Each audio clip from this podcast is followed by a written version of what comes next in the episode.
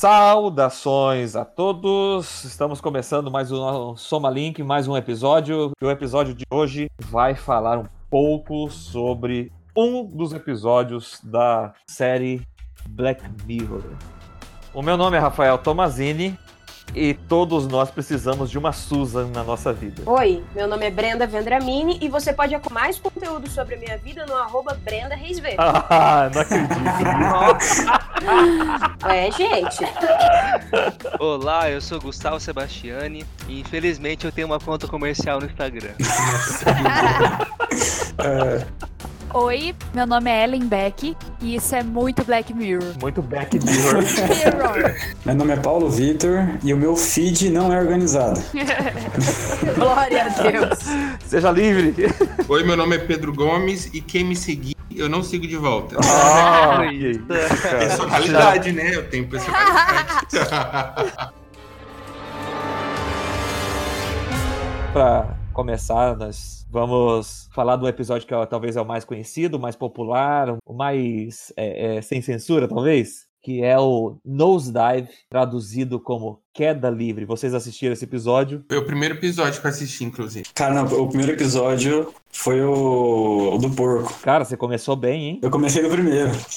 Cara, o do porco eu não tive coragem de até hoje. Até hoje eu tô refletindo sobre os episódios dessa série. Eu comecei na queda livre e fui. Minha vida ah, foi é? toda questionada.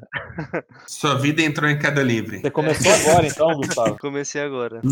Bem-vindo. A Brenda também, ela assistiu só porque eu insisti pra gravar esse episódio. É, eu sei tudo da série e por medo não assisto. Minha escolha de vida foi não assistir. Uau!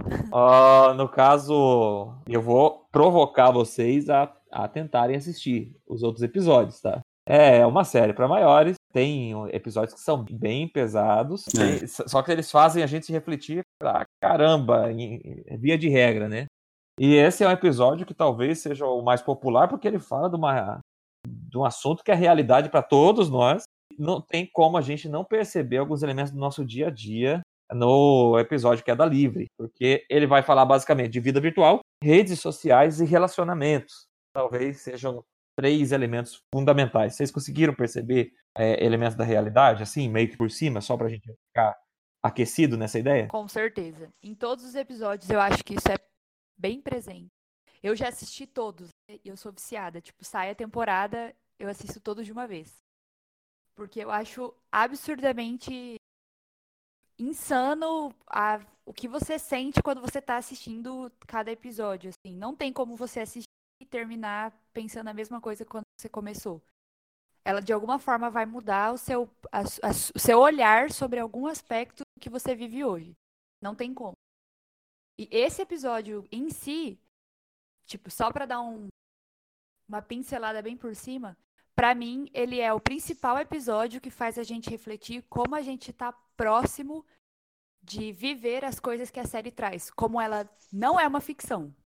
Na verdade, ela fala de, da nossa própria vida, do que acontece se a gente, digamos assim, continuar a agir da mesma forma como a gente age hoje e se relacionar da forma como a gente tem se relacionado.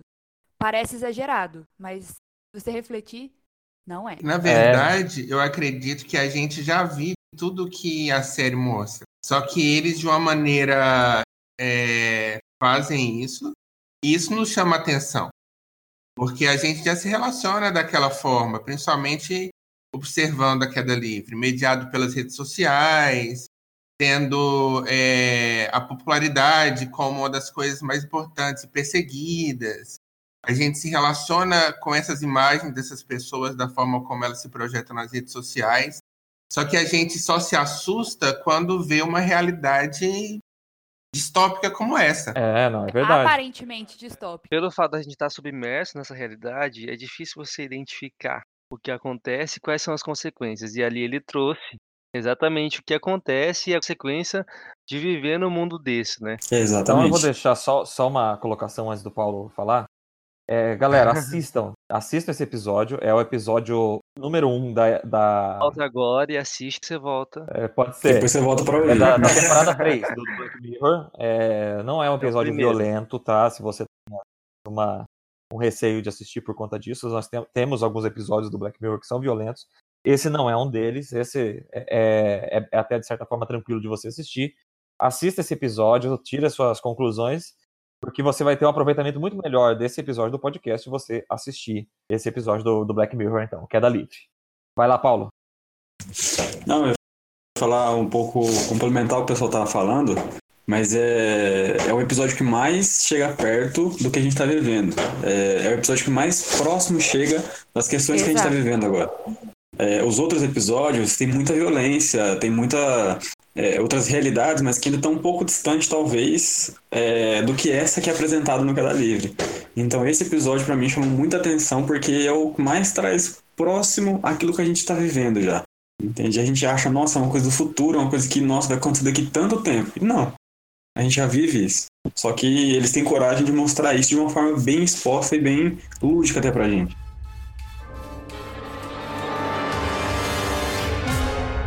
Cara, para começar, é, é, esse nome, né, Black Mirror, né, espelho, espelho preto, né, ele é, é para mim é sensacional, é uma sacada assim interessantíssima é, da forma como esse conceito é apresentado no próprio título da série, porque é, ele tem a ver com a tela que hoje é a janela da vida, né? A janela como a, como a gente olha para a vida, que é através da tecnologia e das telas. Então, quando você desliga né, o seu computador, ou o seu tablet, ou o seu celular, ele se torna um Black Mirror. Ele se torna um espelho preto. E você, inclusive, até consegue olhar um, um um reflexo seu, mas ele é meio sombrio. Não é, não é uma sacada muito interessante?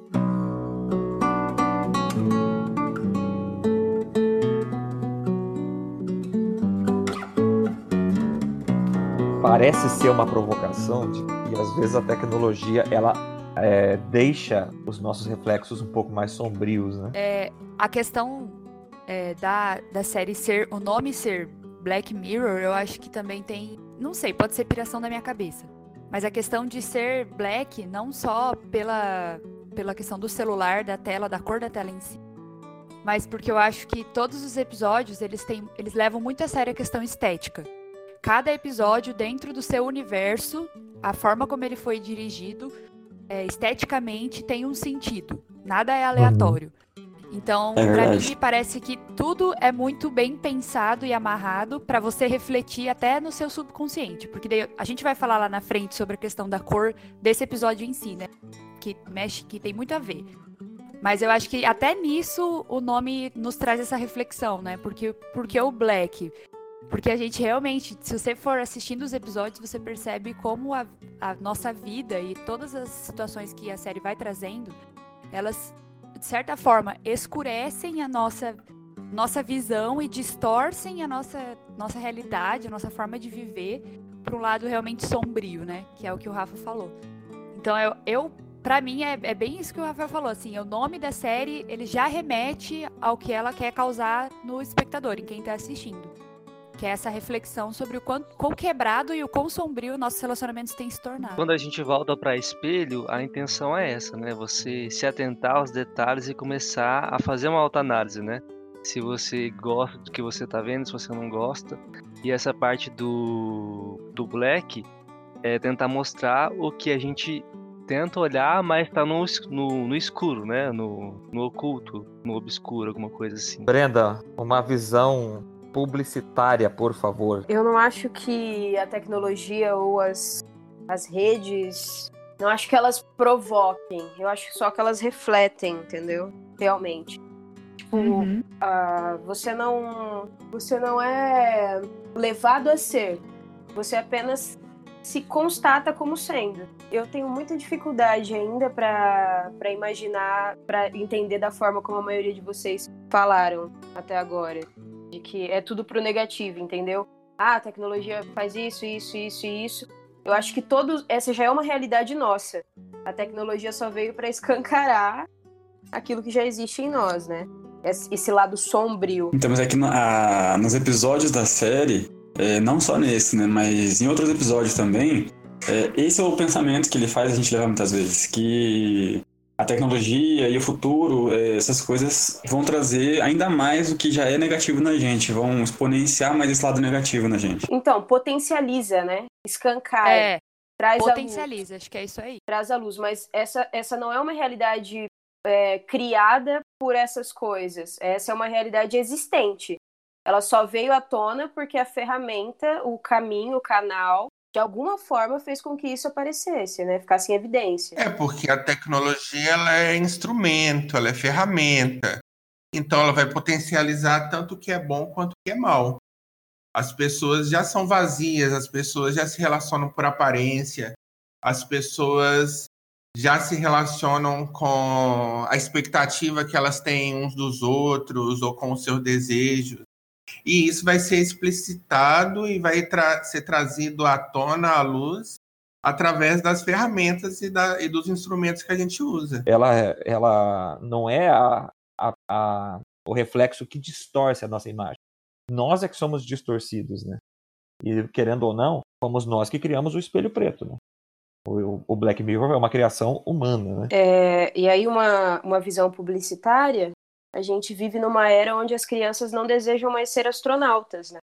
Elas desejam ser influenciadores, influenciadores digitais. Então, esse reflexo dos outros, dos, das pessoas que já estão imersas nessa realidade de troca ou de, de projeção midiática, de, de uma vida totalmente vivida na internet, ela atrai muito, porque o reflexo ali, o reflexo do espelho preto com o aparelho desligado pode até ser a sua verdade ruim de se encarar. Só que enquanto o, espelho não está preto, você pode se projetar em qualquer outra coisa. E do lado da profissão, como uma pessoa que trabalha com as redes sociais, que trabalha com isso, os esforços para ser visto é uma coisa muito louca, muito louca. As pessoas são capazes de fazer tudo, tudo, tudo, é. tudo. O problema, na verdade, então, não é o Black Mirror, é quando ele deixa de ser o Black Mirror. Exatamente. Interessante. Mas até na série, é, agora entrando no episódio agora, é, é interessante perceber que, tipo, tem essa questão de você ser é, da estética da, das pessoas e isso tudo tem que ser muito perfeito, né? E quando a, a menina chama a Lessie lá pra ser a dama de honra do casamento, ela chama não porque ela tá vendo estética, mas porque ela tá vendo uma coisa real. Ela tá vendo, tipo, uma pessoa real, com uma história real, alguma coisa que aconteceu de fato. E aí, quando, ela, quando a personagem, a principal, a Lacey, descobre que é uma armação de uma agência que, que queria para aumentar a publicidade da, da menina, aí, tipo, a casa cai, né? É. Eu acho que uma cena muito, uma cena muito, muito marcante, que para mim é, putz, é, é, genial, é logo no comecinho mesmo do episódio, quando a Lacey tá na frente de um espelho, ensaiando a própria risada. Isso. É muito bizarra essa que cena. Que ela vai usar na vida, né? Tipo assim, essa cena para mim é assim, eu, é a primeiro, o primeiro tapa na cara do episódio, porque assim, você já começa assistindo o episódio, já começa numa cena que, assim, aparentemente, se você olhar de primeira vez, parece uma cena muito exagerada. Mas daí eu comecei assistindo, eu comecei a falar, putz, e quando a gente ensaia uma foto, e testa 15 tipos de foto porque né? não tá agradável para postar. É exatamente é. isso que eu ia falar. Tipo, ah, esse filtro não tá bom. Rola mais um pouquinho, faz a mesma isso. coisa. Ah, esse filtro ainda não tá bom. Vamos mais um pouquinho. Exatamente. E não tá bom para quê e não tá bom para quem, né? Isso, interessante, né? Isso é para alimentar o quê, né? Filtros, gente, filtros. Isso para mim também é uma temática presente no, no episódio. Para mim, ele fala muito sobre os filtros que não são uma exclusividade, por exemplo, do Instagram. O Instagram foi talvez o maior expoente no, do, no, no momento em relação ao filtro. O Instagram aperfeiçoou a ideia de filtro, né? Mas o filtro, a maquiagem, ela já era um filtro há muito, muito tempo atrás. A roupa, o figurino, ele é um filtro. Então isso está presente na, na vida humana faz, faz um tempinho já, né? Mas como que o episódio ele realmente apresenta o quanto que o filtro é influente para nós. Eu vou, vou, falar uma, uma frase que eu falei esses dias, acho que não sei se foi no podcast ou acho que foi no acampamento. Que eu falei assim, é, quem busca entrar na forma acaba perdendo a própria forma. Porque o tempo todo a gente busca é, fazer um filtro para alcançar o maior número de pessoas, tentando entrar na forma das outras pessoas. Mas aí no meio do Uhum. caminho a gente se perde e não sabe quem que é. E aí até acho que vem de novo o que a Brenda comentou, de como a, o nosso Black Mirror, né, as nossas tecnologias só potencializam e evi- evi- dão evidência àquilo que já tem dentro de nós. Porque assim como a maquiagem, o figurino já existe há muitos anos, isso sempre esteve presente, aí a tecnologia vem e escancara isso com a questão dos filtros e a questão da, da vida fake, né, digamos assim, que a gente quer, de certa forma, maquiar com os filtros que estão disponíveis na tecnologia. Eu acho que quanto mais a pessoa se adere a, essa, a esse tipo de vida, é um, uma evidência do quão a pessoa está solitária. A solidão na pessoa é tão grande que ela busca, através da, dessas tecnologias ou dessas opções, de se você tornar uma pessoa atraente. Então, mas eu acho que, que esse conceito da pessoa estar solitária, ela precisa ser um pouquinho mais discutido aí. Porque na nossa atual realidade hoje, o, a maioria de nós está muito bem acompanhada, obrigada por todos os seus seguidores e acompanhantes aí de suas redes, que é a única forma que a gente tem de se relacionar, entendeu? Então, o coletivo, na atualidade, ela também não, não diminui os riscos dessa, dessa falta de conhecimento próprio, né? Mas essa é uma conexão muito superficial, onde não tenho relação. É uma conexão Exatamente. onde é que eu só tenho pessoas que estão sabendo o que acontece comigo, mas de fato elas sabem, de fato elas me conhecem, ou elas conhecem só algo que eu passo, uma imagem que eu monto. Gustavo, mas essa, essa é uma, uma relação superficial para nós que viemos de uma época onde a internet, a internet ela não, ela não está presente em toda a nossa vida. A internet passou a existir, ou as, a tecnologia ela passou a existir quando nós já tínhamos aprendido a nos relacionar pessoalmente, profundamente com outras pessoas. Mas existe uma geração que nasceu em meio ao boom da internet. É os nativos Então, digitais. Esse questionamento de Tegônia. é, essa é uma, é uma, uma realidade muito frívola, muito, muito rasa. Ele é pertencente à nossa geração. E essa outra geração que não né? questiona, né? Essa geração que não questiona se os relacionamentos que eu tenho nas redes sociais são tão rasos assim. É, e eles não aprenderam outro tipo de relacionamento, né? Foi um- Exatamente. foi Nossa. algo meio que imposto, né? E eu fico muito. É. Eu estava lembrando esses dias porque grande parte das minhas amizades foram construídas em tempo que eu não tinha qualquer forma de me relacionar que não fosse pessoalmente. São meus amigos de infância, os amigos da rua. Essas pessoas, elas me deram uma base do que é o relacionamento, de como eu devo buscar, é, criar, ou como os meus relacionamentos durante toda a vida devem acontecer, como eu devo agir.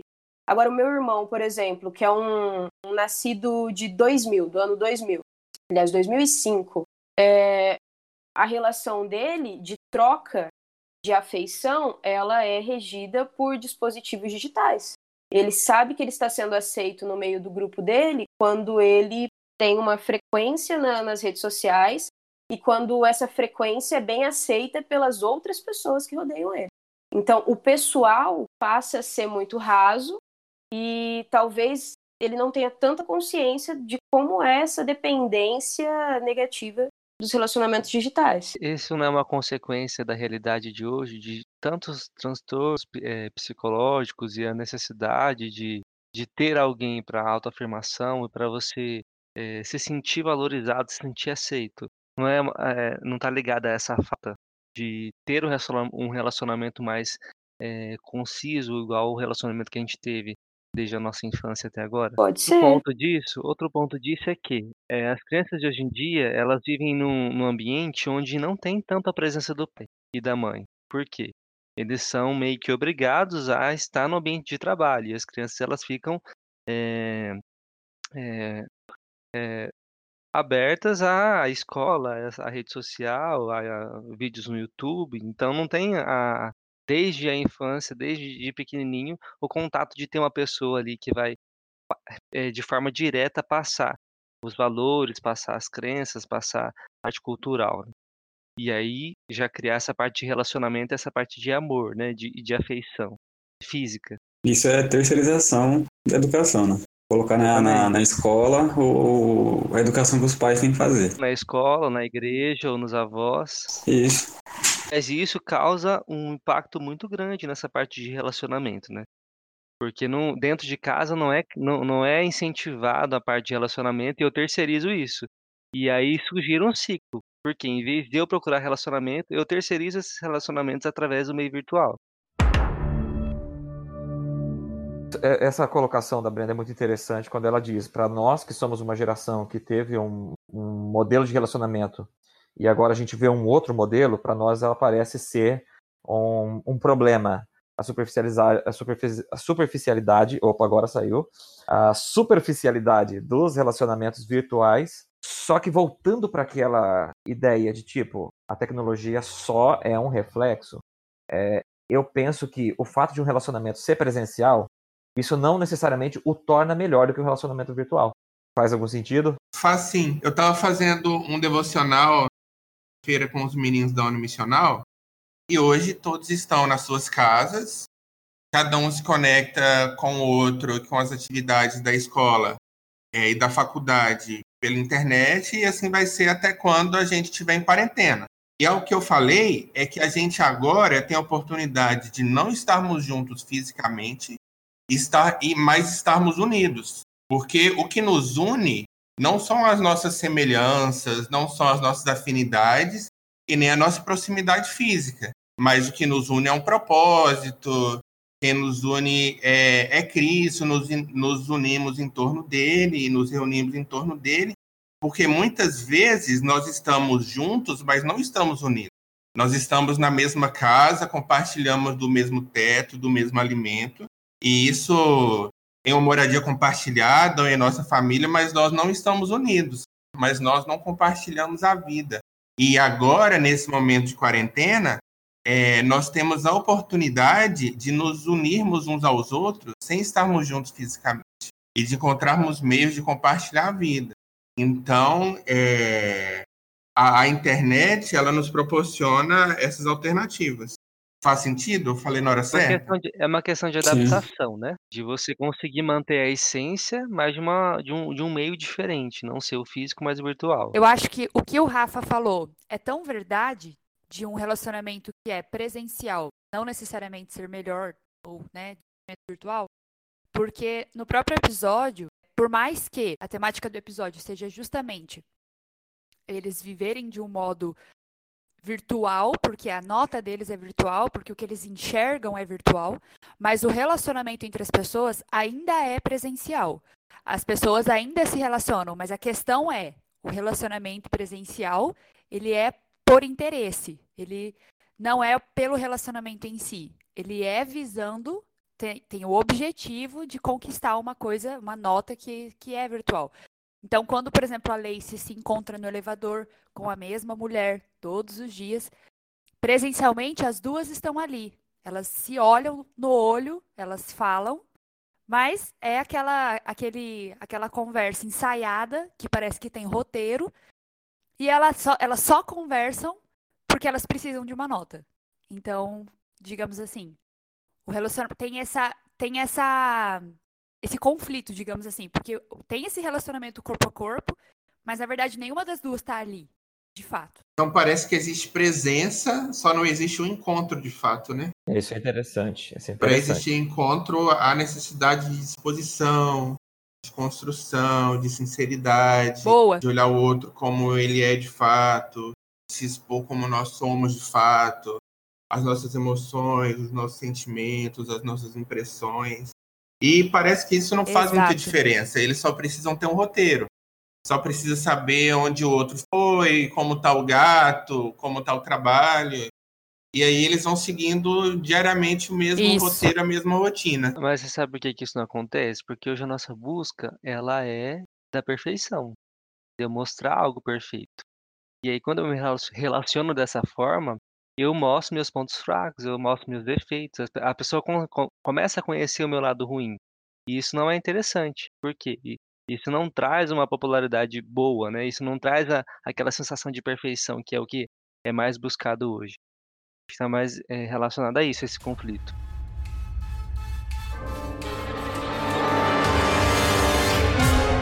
Lembram que quando elas estão conversando, a, no episódio todo mundo tem tipo um implante no próprio olho, né?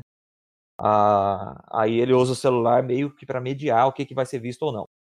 Então, quando elas estão conversando, tipo, nenhuma sabe da vida Sim. uma da outra. A não ser quando ela acessa o perfil da outra pessoa. Então, elas estão no elevador, estão compartilhando aquele tempo. Aí, tipo, poxa, eu conheço essa pessoa, mas eu não sei nada sobre ela. Ela vai lá no perfil, aí, ah, tem um gato, então vou puxar assunto em relação ao gato. E a outra também tem o mesmo sentimento, ela vai e puxa outro elemento do, do- do Uhum. perfil para conseguir conversar, né? Porque elas não têm assunto, porque não se conhecem, não, não, não, não tem detalhes da vida, né? Então presta atenção, nesse tipo de, de relacionamento que a, a série mostra, as pessoas é, elas só são conhecidas por aquilo que elas demonstram na rede social. Ninguém conhece mais a fundo o, o que, que é um problema que elas vivem, o qual- quais são as coisas que elas não querem mostrar, porque as pessoas não estão conectadas na vida uma das outras, elas estão conectadas apenas nos perfis. E uma coisa que foi colocada antes pelo Gustavo, eu quero trazer à tona, é como que, na verdade, essa série ela fala de solidão, mesmo trazendo muitas pessoas.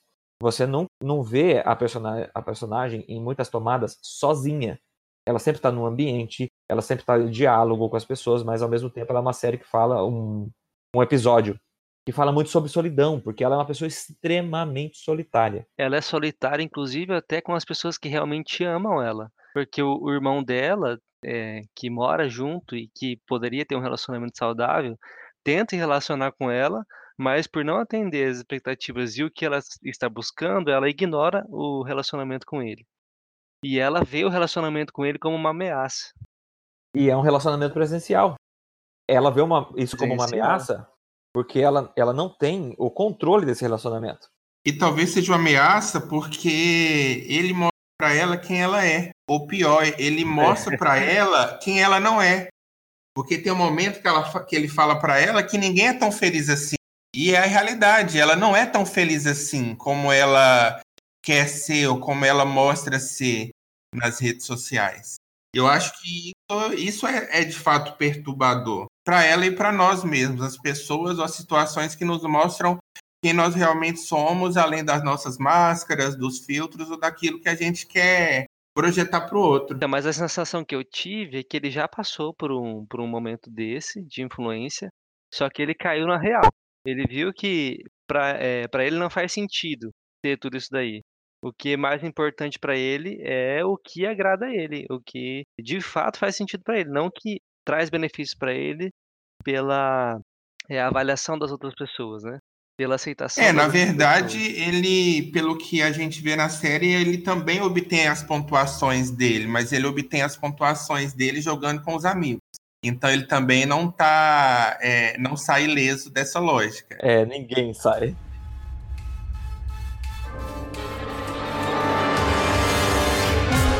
Eu queria começar com essa ideia da realidade que é vendida. E Brenda, é, eu queria, queria te desafiar um pouco a falar sobre isso. Basicamente, a partir da propaganda que é feita a, quando ela vai ver o apartamento que ela quer comprar. E vai ser um, um momento do, do, da- do episódio que vai levar ela a buscar algo mais. Ela vai querer é, subir de nota na, na- na rede social para ela conseguir financiar o apartamento dos sonhos. Quando ela chega no apartamento, a propaganda ela não, ela não é, é, uma propaganda com o mesmo modelo que a gente vê hoje. É, ela é um pouco mais avançada porque ela, naquele ambiente que a pessoa está entrando, ela não está vendo simplesmente o apartamento. Hoje, quando a pessoa vai comprar um apartamento, ela, ela vai ver a planta, vai ver o projeto, de forma até virtual. Ela vai até o apartamento, vamos dizer assim, quando ele não está na planta, né? Só que na, naquele momento que ela entra no apartamento, existem vários hologramas projetando uma possível realidade dela. Então, quando o, o apartamento está sendo vendido, não é o apartamento em si, mas é a vida que pode ser vivida naquele apartamento. A pessoa não tá, ela não está simplesmente querendo comprar o apartamento, ela quer comprar a felicidade que o apartamento pode provocar. Brenda me corrige. Não, é isso mesmo. É, nós temos duas linguagens na publicidade, né? Temos a linguagem dionisíaca, que é uma mais emo emocional, e uma polínea, Mas, gente, olha só. que é mais racional. E uma das coisas, faz ó, quatro anos que eu me formei, e isso estava a realidade muito bem formatada dessas, desses dois tipos de publicidade, ela sempre foi visível. Só que o apelo utilizado, ele estava caminhando para uma para um boom do dionisíaco há quatro anos atrás. Naquela época eu lembro que a gente falava muito, falava pouco ainda sobre tantos transtornos psicológicos, mentais, Uhum. e a gente aprende, aspas, né? Uhum. a gente aprende que o, quando você trabalha no campo emocional, você tem muito mais chance de converter em venda, porque as pessoas elas as- essa a atualidade das pessoas as torna totalmente frágeis em seu emocional. E é, e é o que apresenta ali na, naquele episódio, né? Quando você cutuca o emocional da pessoa, dizendo a ela tudo que você está passando pode ser amenizado pelo que eu estou te oferecendo, porque isso, na verdade, é tudo que você precisa, é, a pessoa não tem estímulos contrários àquela sua proposta. Então, ela vai cair, ela vai comprar, ela vai fazer o que for necessário para ter ou para viver aquilo que você está anu- anunciando. né? E se você pega hoje, é um período muito bom para a gente fazer essa análise, né? Onde todo, toda a grade da, da TV brasileira se concentra em não perder os seus clientes. Todos os anunciantes da, da Rede Globo, por exemplo. Uhum. E embora seja uma, uma época de doença, onde gráficos duros, né, números, estatísticas, sejam muito mais interessantes para nós que não temos contato com o mundo é, exterior nesse momento, é, todas as publicidades feitas, inclusive por, por meios onde, por marcas onde antes se posicionavam com dados, atraíam seus consumidores com dados, agora trabalham com o emocional, porque está todo mundo muito frágil. Então eu preciso render aquela, prender aquela pessoa ao meu discurso. E é o que acontece ali. Ela não sabe muito bem quem ela é. Ela é uma tábula rasa? Paulo, é esse o título que você usou na última? Eu guardei? Não, mas eu acho que é tipo. Não sei se seria uma tábula rasa, mas ela seria uma pessoa muito inconsistente, sabe? Isso, De fato, é o que você falou. Inconsistente, isso. Ela não Isso. se conhece. Ela é inconsistente, ela não, po- não possui filtros que a protejam de estímulos externos. Ela não sabe se ela quer casar com aquele cara que apareceu no episódio com ela. Mas a ideia de ser tão plena, tão feliz como estava naquele, naquilo que foi mostrado para ela, já faz com que ela se comprometa a realizar o que for necessário para ter o que ela quer, né? Para ter o que foi anunciado. Caramba. Ela vai discutir com, com o irmão dela na hora que ela tá indo, né, pro casamento lá. E aí ela fala: é, Sabe por que eu não trago nenhum homem pra cá? Porque eu tô cansada de morar nessa espelunca. Tipo, eu olhei assim pra casa e falei, mano, eu quero morar nessa casa, velho. tipo, é uma baita de uma casa, tem um monte de coisa, tá ligado? Ela não tá dando valor pra nada. Só tá Ela dando mora bem, porque ela mora bem. É. Não é tipo você morasse numa casa de 30 metros quadrados. Não é, mano. E mesmo assim, pra ela não tá suficiente. Consegue ficar grato, né? Dessa realidade. Porque você nunca vai alcançar aquela vida ideal que todos anseiam. Que não tem, né? Mas é legal como ela, ela fica visível que ela, só- que ela é duas pessoas, né? É dividida. Ela é dividida. E o eu. Isso. o eu verdadeiro, o eu verdadeiro dela, ele, ele só é cutucado pela, pelo irmão e por aquela caminhoneira. E no final, né, quando tudo dá errado. E quando tudo dá errado.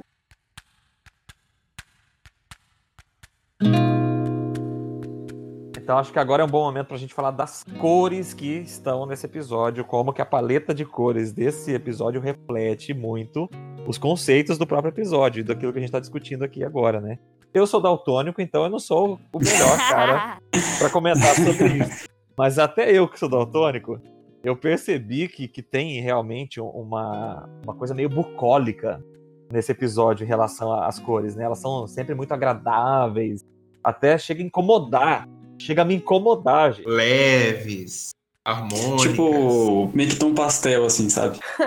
Vamos lá, amiga. Eu que tenho um leve toque com cores e que adoro um tom pastel, eu amei. E assim, eu preciso Você fazer uma queria que o confissão. mundo fosse assim. Porque é muito louco como realmente a questão das cores fazem muito efeito no nosso cérebro. Porque eu não sei como vocês assistiram o episódio, mas eu assistindo, que assim, como vai a questão de usar tom pastel e ser tons leves e tudo mais, pro meu senso estético, isso é agradável, porque eu gosto de tons preto, branco, cinza ou pastéis. Então, para mim é muito agradável. E aí, quando você assiste toda, todo o episódio, para mim, esteticamente, tá ok. No final, quando a Lacey, a personagem principal, aparece despida desse dessa perfeição estética, quando ela aparece suja, quando ela aparece toda mulambenta, é, eu não sei vocês, mas a sensação que eu tive é aquilo ali parece que tá fora do normal, digamos assim. Aquilo parece que incomoda, porque você fala assim, pera, tava tudo esteticamente lindo. E aí ali parece que ela tá errada na estética, mas na verdade a reflexão é que quando ela tá despida, dessa perfeição, aí é que ela realmente entendeu e enxergou a realidade que ela vive. Então, esteticamente incomoda, mas a reflexão é que é justamente nesse momento que ela percebe a mentira que ela estava vivendo até ali, né? É, e assim, é, tem, existem os ambientes em que as cores pastéis predominam. Existem os ambientes que não. Então, o irmão dela, por exemplo, ele não está nesse nesse padrão. É, a caminhoneira também não. As pessoas que estão indo lá para o encontro é, de. Como chama? Ah, aquele encontro de cosplay. encontro de cosplay, elas também não, não se enquadram nesse, nesse esquema de cores, né? Então parece que as pessoas que vivem a realidade de fato, elas destoam do, do próprio da própria fotografia da série. É porque elas têm uma personalidade própria, né? Personalidade própria, né? É, esse, é, então. essa é a intenção. Né? Mas como que as cores elas indicam as pessoas diferentes, vamos dizer assim? Até no casamento, ninguém no casamento tá usando um terno preto. Ninguém, se você olhar, tá todo mundo usando terno branco, creme, nem, nem o garçom, só o segurança na hora que vão tirar ela embora. E aí no final, quando ela tá presa lá e o cara tá na frente dela, o cara tá usando terno preto. E aí começa aquela discussão, eles começam a discutir, a xingar e acaba o episódio. Mas ele tá usando terno preto. O, o episódio inteiro ninguém tá usando. Ninguém usa um terno preto ou uma cor mais escura que foge do tom pastel. E até essa questão do de cor e tudo mais, é, me veio, me veio uma questão até meio raça ariana, velho, raça perfeita. Porque é não tem diversidade nenhuma. É, não tem diversidade nenhuma. É um não filtro tem, só. Tipo, isso, não tem japonês, não tem negro, não tem. Sabe? É todo mundo do mesmo jeito, loiro do olho azul. um, eu acho que eu vou ter que discordar, porque tem alguns personagens que são que são negros e estão inseridos nessa, tipo, na, no tom pastel também. Tem algumas cenas que dá para ver. No mesmo figurino, exato. No mesmo figurino. É, tem um negro no, no início que ele se separou e por causa disso, é, desse problema conjugal, ele também. perde pontos, né? Isso. Mas tem e aí ele também. tenta tem agradar. O que é interessante de observar é que a proporção é infinitamente menor. Tem alguns, mas tem alguns, tem alguns figurantes. Eu, eu vi em algumas cenas, porque Exato. eu também pensei sobre isso, sobre a questão da cor da pele. Como isso. Como, como a, a série abordou, né? O próprio cara que tá na, na projeção. Ah, boa, que a faz da, da, da casa boa. pra ela. Ah, é verdade. O pai dela é negro. Mas é, é bem menor. Ele é um negro. Mas nem só essa questão de, de ser negro ou não, mas eu falo assim, diversidade, às vezes, é, de uma pessoa mestiça, uma pessoa que tem outra... É, que vem ah, de outro sim. lugar, entende? É, não só essa questão de tom de pele, da cor uhum. da pele. Mas não tem diversidade nenhuma. Parece que eles usam uniforme, né? Sim. O negócio é bem uniformizado. Eles frequentam os mesmos lugares e Opa. vivem a, todos a mesma vida. Quem é a personalidade que ficou conhecida por usar a mesma roupa todos os dias? O Chaves. Steve Jobs. o Chaves usa a mesma. Todos os personagens do Chaves, né? Zuckerberg, pai das redes sociais. Mas qual que era o, o sentido por trás disso? Porque eu lembro que ele tinha uma explicação. Por que, que ele usava, tipo, as mesmas. Pra ele otimizar o tempo também. Aí. Ah, ele não perde tanto ai, tempo ai, Por isso que roupa. meu noivo compra cinco camisetas pretas. Tudo padronizado. Não, eu tenho esse problema também. Eu otimizo muito meu tempo, mas porque eu não compro roupa. Não, é, é, é, econômico também, é, né? É econômico, entende? Eu sou minimalista, só que por, por forçação mesmo. Eu acho interessante também quando a gente olha pra caminhoneira, que é, eu acho que é uma personagem que rouba a cena, de certa forma, no episódio. É a virada, né? É, porque daí tem um diálogo muito interessante, né? Que, que acontece. É, apesar que nós ainda estamos falando das, das cores, né? Mas ela provoca a, a, Eu nem sei como é que fala o nome da personagem, acho que é Lacey, né? A Lacey. A personagem principal é a Lacey. Isso. Perguntando, ela conta a história dela e depois ela fala, depois que eu perdi uma pessoa, né? Ela perde a pessoa por câncer. E ela pergunta pra Lacey, né? É isso que te faz feliz? Isso que você tá buscando tudo é o que te faz feliz? É, e ela fala que o que, te, que faz ela feliz é olhar em volta e perceber que ela está bem de vida. É capaz de respirar sem, sem me sentir, é, como que ela diz? Ela não diz, ela não consegue dizer o que faz ela feliz. Ela fala, ah, até chegar lá eu tenho que entrar no joguinho dos números. É isso, Então, esse é o termo. interessante. O joguinho dos números é um motor do, do, Uhum. do movimento dessa, desse episódio, né? Que é a avaliação dos outros, a opinião dos outros, né? É, o diálogo com a caminhoneira, eu, a primeira coisa que eu pensei quando o diálogo começa é que ela seria a própria Lacey no futuro. Porque eu acho que foi até intencional a questão é, física, porque fisicamente elas se parecem, as duas. E aí é basicamente como se a Lacey estivesse conversando com ela daqui uns 40 anos, talvez. Caraca, eu não tinha pensado nisso. Não tinha nem olhado pra isso, mano. Verdade. Eu também não tinha Eu pensado tive, eu nisso. tive o visual, eu tive, tive esse visual, mas dela conversando Pra com ela é mesma não muito tive. como se ela estivesse Eu não conversando fiz com nenhuma conexão. Até os questionamentos que a própria caminhoneira faz pra ela é como se, tipo assim, reflita Caraca. sobre o que você tá vivendo hoje. Porque esse é o ponto que você vai chegar. E até a questão dela deixar a garrafa vermelha com ela, porque eu, eu fiquei pensando sobre isso. Eu falei, cara, por que, que ela foi dar essa garrafa vermelha pra Lacey, assim, só por dar?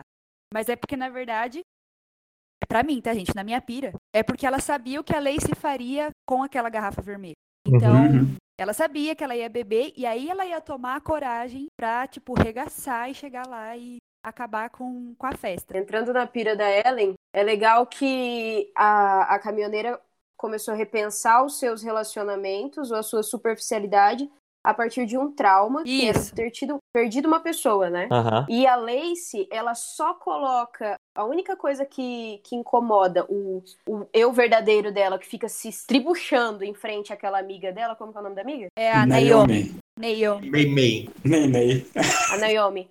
É o fato de que, aparentemente, pelo discurso, discurso é, Ah. ela perdeu uma pessoa para amiga. Que é, é o ponto exato que foi a- o argumento usado pelo irmão dela no momento que ele falou: Ah, mas ela transou com fulano. E aí ela se, se estremece, né? Acho que a tua pira tem sentido. é. Não, não, não pirei tanto assim. Me faz lembrar da, tra- da trajetória do herói, né? Histórias que, que envolvem essa trajetória, né? Que são muitas. Sempre tem um mentor, né? E o mentor, ele, ele deixa sempre um elemento pro personagem, pro protagonista, né? Que vai ser Hum, útil para ele no decorrer sim. da história, né? Então, nesse caso, acho que é, é- é- acaba trazendo um pouco esse, esse símbolo. Mas os questionamentos dessa mulher, dessa caminhoneira para ela, é, me fez lembrar de um elemento interessante, que é mais ou menos assim. Quando foi, quando foi, a última vez que você saiu sem ninguém notar, sem ninguém te reparar, a última vez que você se deixou livre sem se retocar, sem se instagramear. Thiago York. É sério? Lindo! Vez que você se deixou livre sem se retocar, sem se instagramear? E no mar de tanta indiferença, era só o que me faltava. Uma coisa boba, Sou eu. Nossa, Rafael. era só É, gente.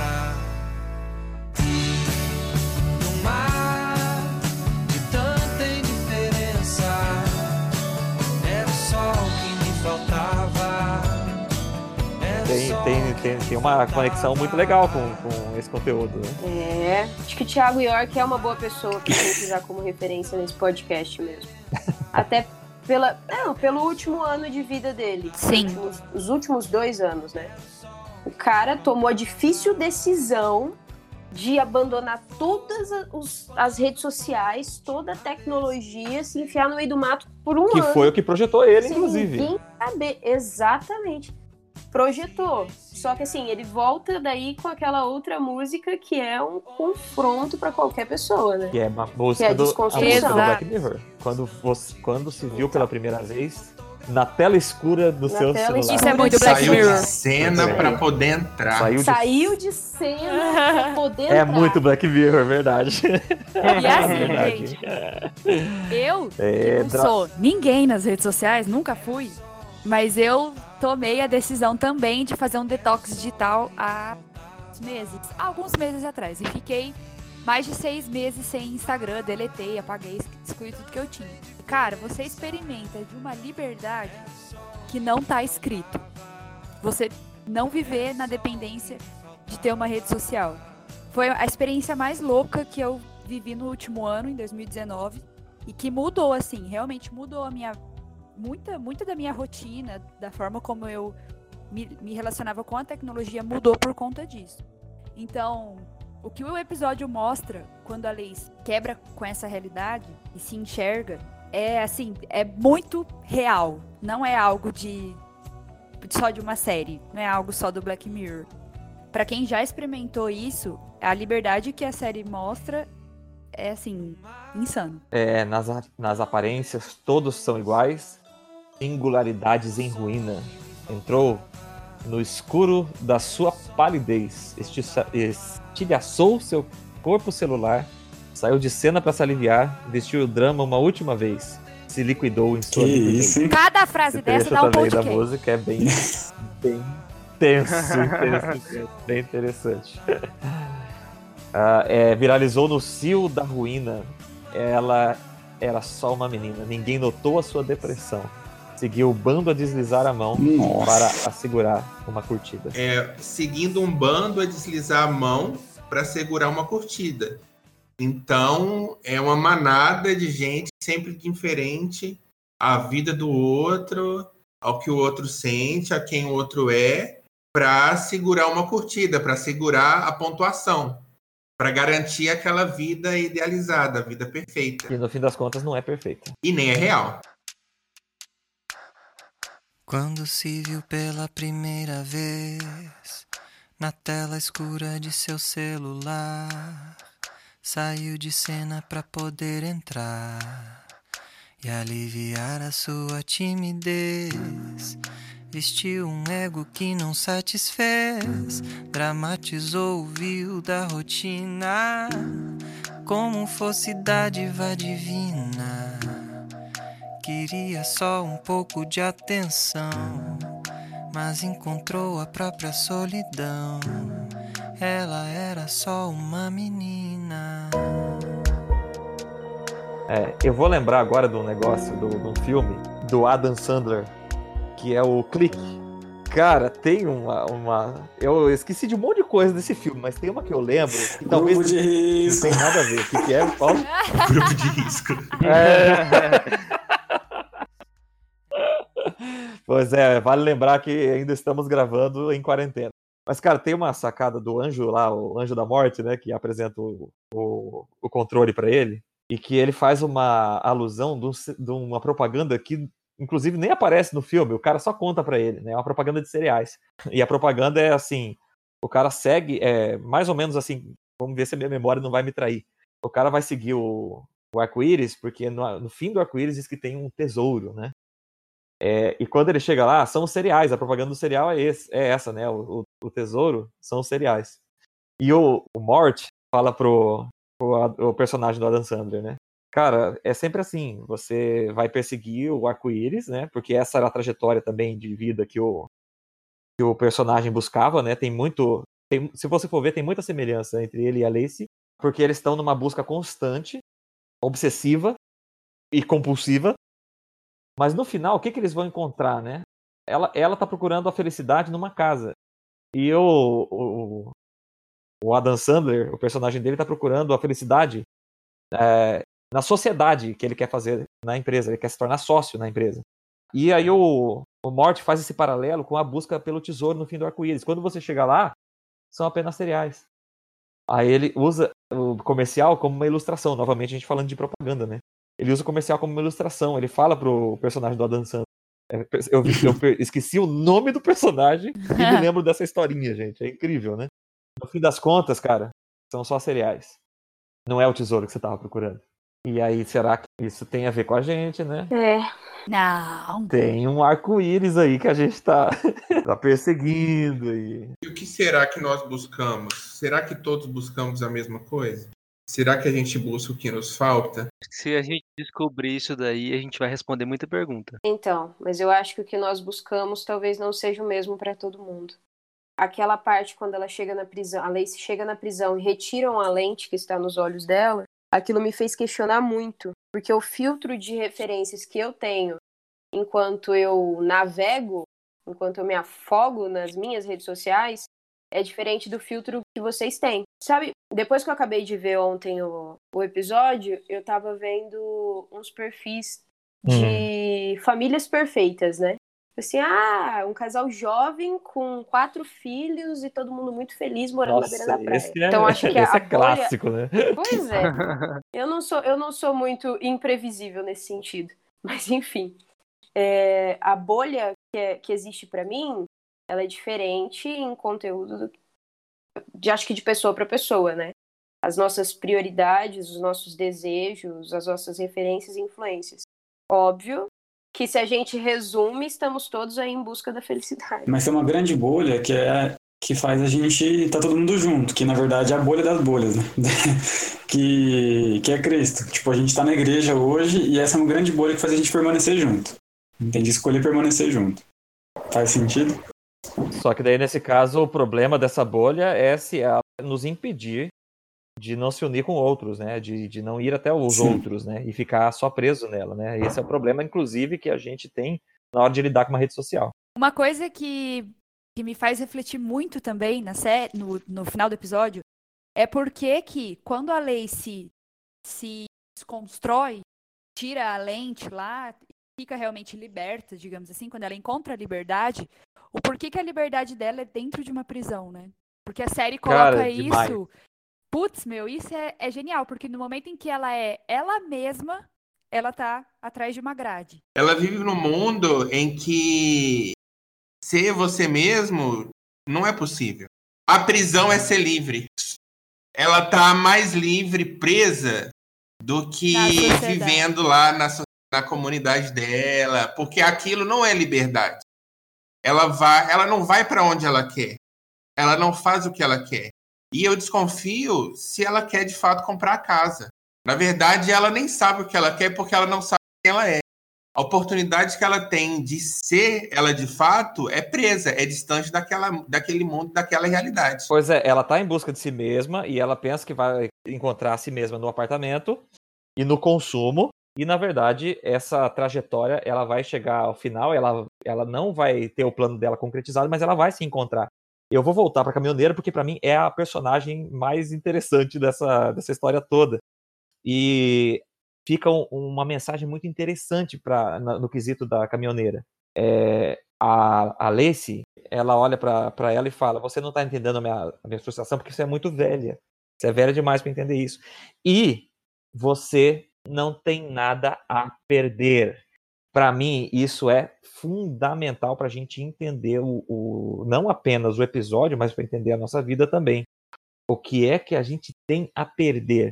Se a gente tem algo a perder que é mais importante do que nós mesmos, nesse sentido, né, da nossa própria identidade, então a gente vai sempre ser refém, sempre vai ser preso, mesmo que a gente se sinta livre é, é, nesse, nesse ambiente que a gente enxerga a realidade. O que ela tinha a perder? Ela não tinha nada a perder, né? É é uma ilusão que ela criou do que que ela tinha a perder, né? Porque ela não tinha nada. Ela Ela tinha não o tinha um que ela trabalho, criou. Ela não tinha um trabalho, ela não tinha uma casa, ela não tinha família, ela não tinha relacionamento. A Ela tinha tinha. muito a perder quando ela coloca aquele projeto. Tinha muito a perder. É o virtual, né? Isso, é, exato. É a reputação dela, cara. Ela se encontra quando a reputação dela morre. De fato, então, não era alguma coisa a perder, né? Quando ela de, quando ela de fato perde, ela vê que aquilo não era tão, tão importante pra ela. Eu acho que ela, a gente não consegue saber tudo que ela tinha porque não era a prioridade dela. E ali fica evidenciado só no que ela tá buscando, entendeu?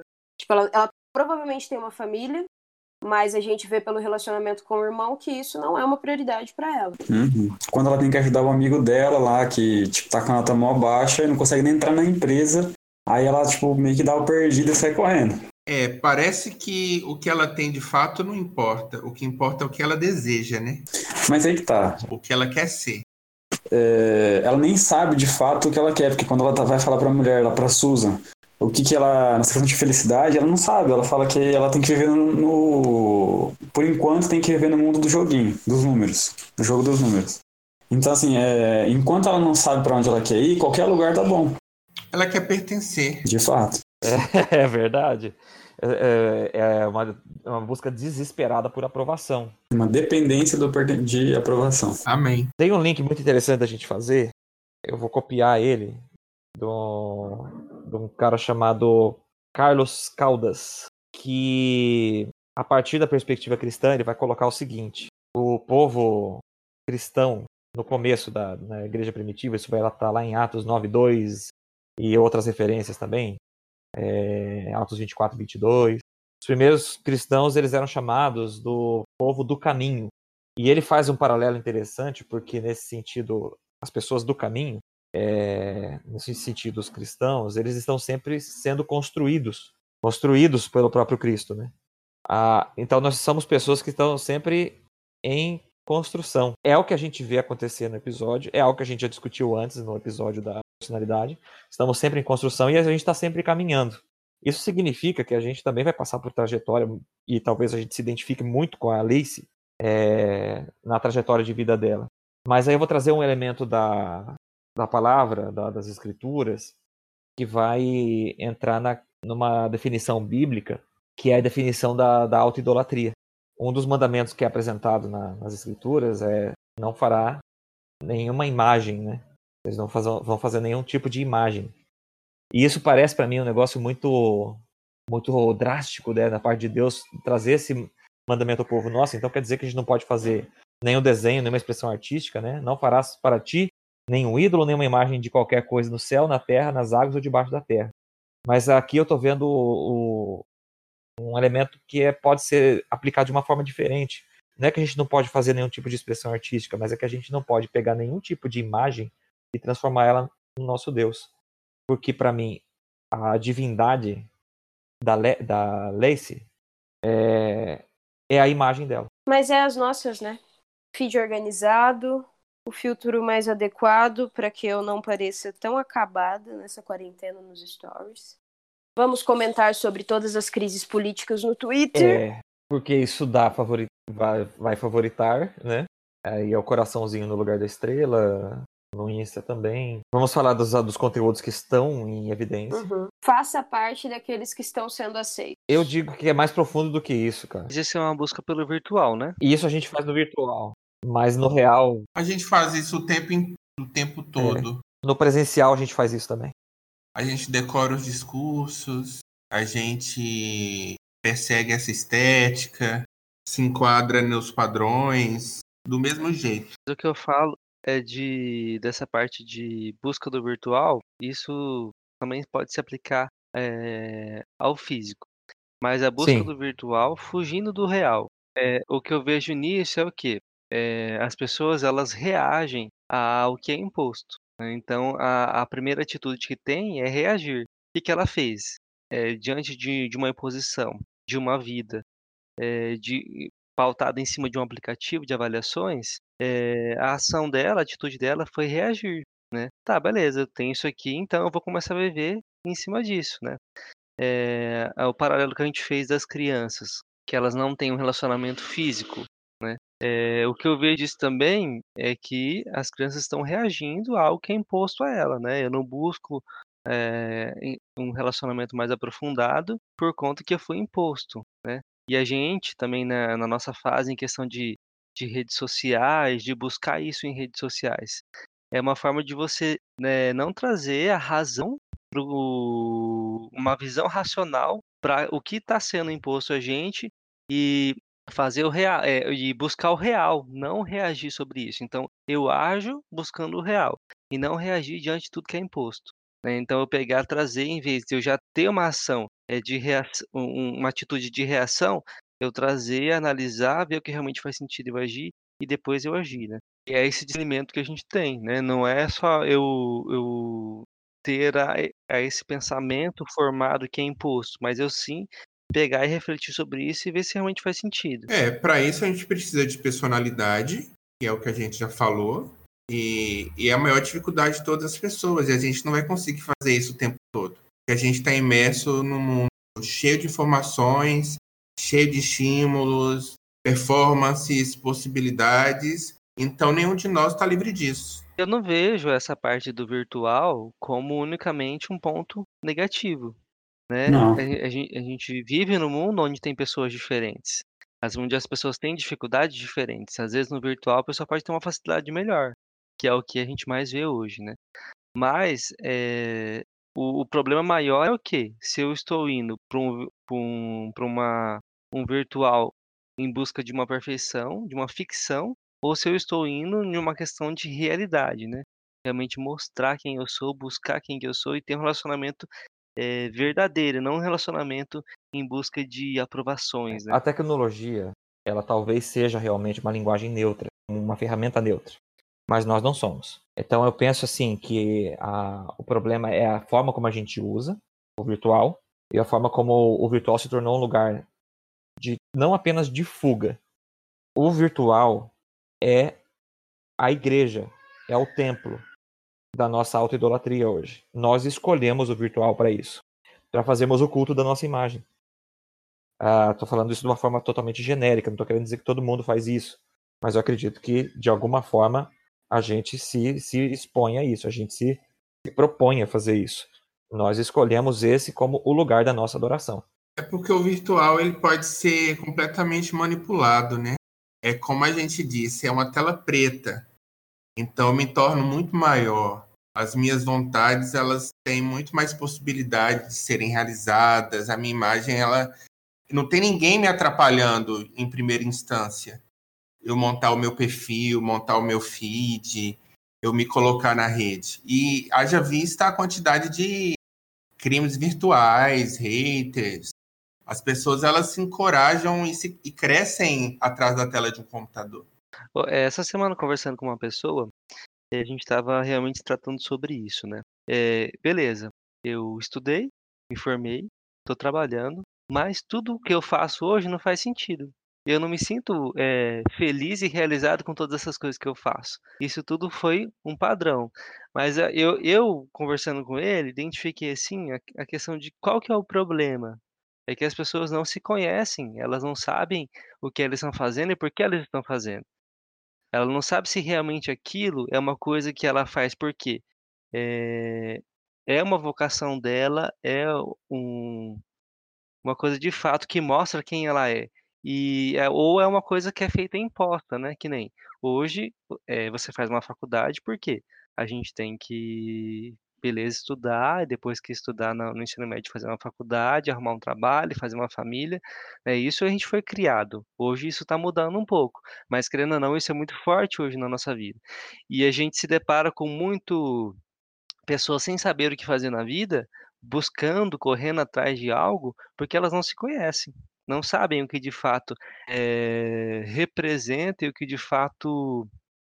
Deixa eu achar uma palavra que de fato representa e mostra o que ela é, né? O que mostra o que ela tem de valor, o que, que ela tem de representatividade e contribuição para a sociedade e para um todo, como, como um mundo, né? Em questão de, de Deus também, o que, que eu represento para Deus, o que, que eu represento é, estar aqui neste mundo, né? As pessoas não se conhecem e não conseguem mostrar isso, então elas ficam em busca de um, um, alguma coisa que é imposta que é em questão de sociedade, que é questão de, de redes virtuais, que é em questão de aplicativos, para tentar deixar isso mais consistente. Mas enquanto a gente não se descobrir, isso não vai poder ser sanado. Eu me lembrei da caverna, do mito da caverna de Platão. E eu acho que esse episódio também traz um pouco isso, que na verdade mexe com tudo isso que a gente está falando. É, tem um momento na caverna de Platão que aquele, aquele cara que consegue escapar da caverna ele vai ver o mundo de uma forma mais real do que ele via antes, ele só via sombras, né? E quando ele sai da caverna e o sol bate nos olhos dele, ele fica com os olhos doendo, até que ele se acostume com a realidade, né? com a luz do sol. Quando a, a Lacey vai para a prisão e a lente lá, aquele implante é tirado dela, o olho, ela começa a ficar com os olhos doloridos, né? Ela acha estranho aquilo. Só que ao invés dela sair da, da caverna, ela tá entrando numa, no tipo de caverna, que é a cela dela.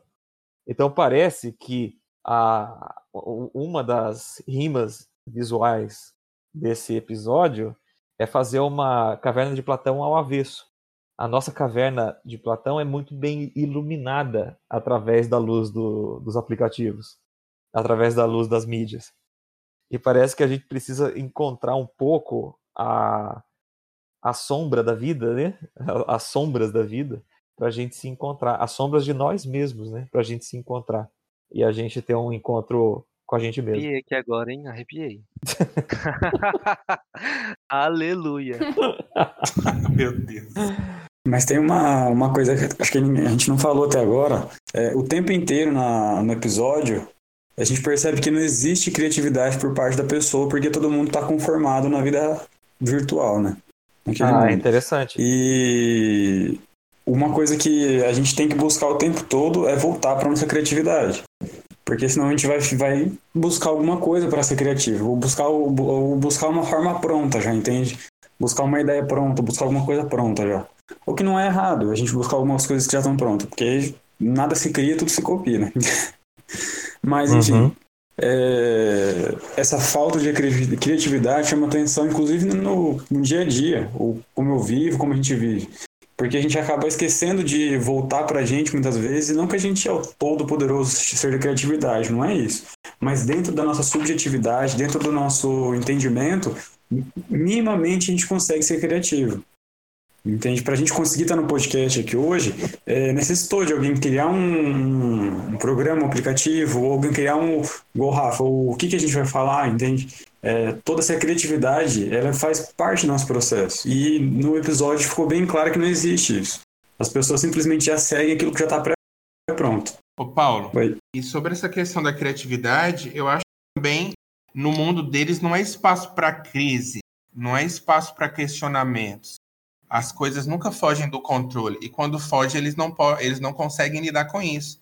Eu acho que a crise ela é um espaço propício para que a gente seja criativo, pense em novas resoluções de problemas, em fazer as coisas diferentes, em perceber necessidades e propor soluções. Mas o mundo deles, mais uma vez, é uniforme, as coisas estão todas no mesmo lugar.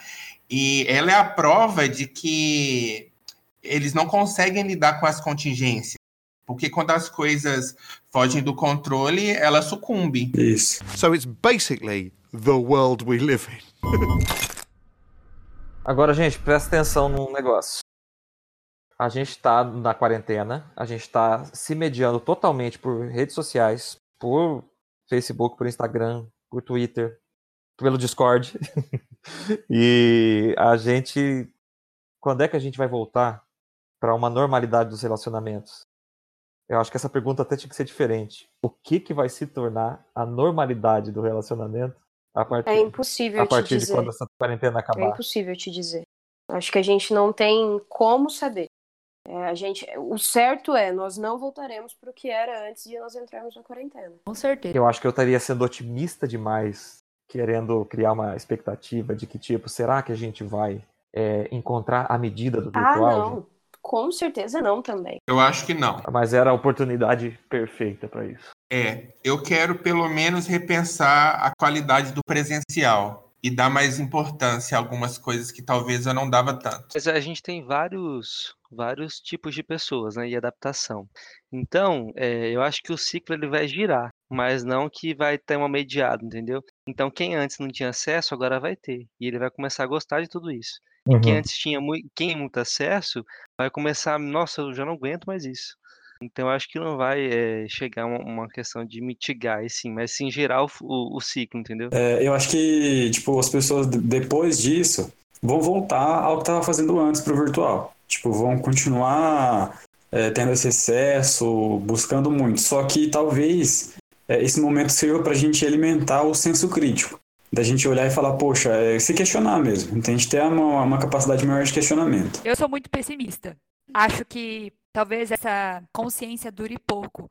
É, eu acho muito provável que a gente volte a viver nossas vidas conforme os meses forem passando e a gente vai se acostumar de novo a viver na nossa zona de conforto. E mas, por outro lado, é, ontem mesmo eu estava assistindo uma live de uma pessoa famosa que eu tá fazendo um desafio e eu, e eu estou acompanhando. E ele comentou uma coisa que ele entende que a missão dele não é mudar o Brasil, mas mudar aqueles que querem ser mudados. Então eu acho que pelo menos nesse período e com tudo que a gente está observando, é, eu tenho plena consciência que muitas pessoas vão sim é, sair da bolha, digamos assim, vão, vão entender. É, vocês lembram de algum momento que deixava, deixou você. que foi engraçado pra vocês na, na, na série? Nessa, nesse episódio, quer dizer? Ai, pra mim nada engraçado. É, Black Mirror é muito reflexiva pra mim. Mas, cara, ter, ter a, aquele momento dela na.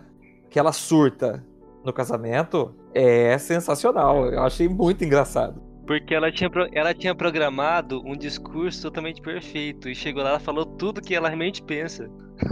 É, eu acho que é aquela hora assim, bem feita. É esse... Fala mesmo.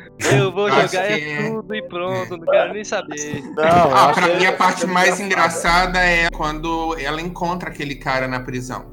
E eles começam a se ofender, é tipo assim, louca, né? Completamente desorientada. É, ah, o seu sutiã é, é ruim, é feio. É. Então, a parte que eles começam a se ofender lá gratuitamente, né? Só porque, eu acho que assim, só porque eles podiam se ofender, então eles começam a se É ofender. a liberdade de poder falar o que tá pensando. É, Lá eles não têm nada a perder. É, mas o surto dela é épico, gente. É demais. Ela cata a faca e diz que vai cortar a cabeça do, do bonequinho e fazer alguma verdade, coisa com a cabeça. parte. Alguma coisa. Gente, então, é, considerações finais aí pra gente fazer já também o, o encerramento. A vida virtual não é o problema, o problema somos nós. Pare de instagramear o seu tempo offline. Que isso, gente. Nossa. Precisamos de mais encontros e menos presença, talvez. Ô, louco, hein? O meu é que a gente tem que ter uma visão racional do real. É uma visão virtual. um tema para um outro podcast. É, outra é a gente parar de reagir ao que nos é imposto e agir. Por favor, Paulo. cara, acho que a gente tem que se conhecer mais. Não tem jeito, a gente tem que buscar se conhecer mais pra gente entender aonde que a gente tá, tá sendo influenciado, onde a gente tá vivendo de forma é, virtual, que não é real, e olhar mais pra isso, não tem jeito. E mais uma vez o mexão pro Paulo. É justo, é justo, é justo.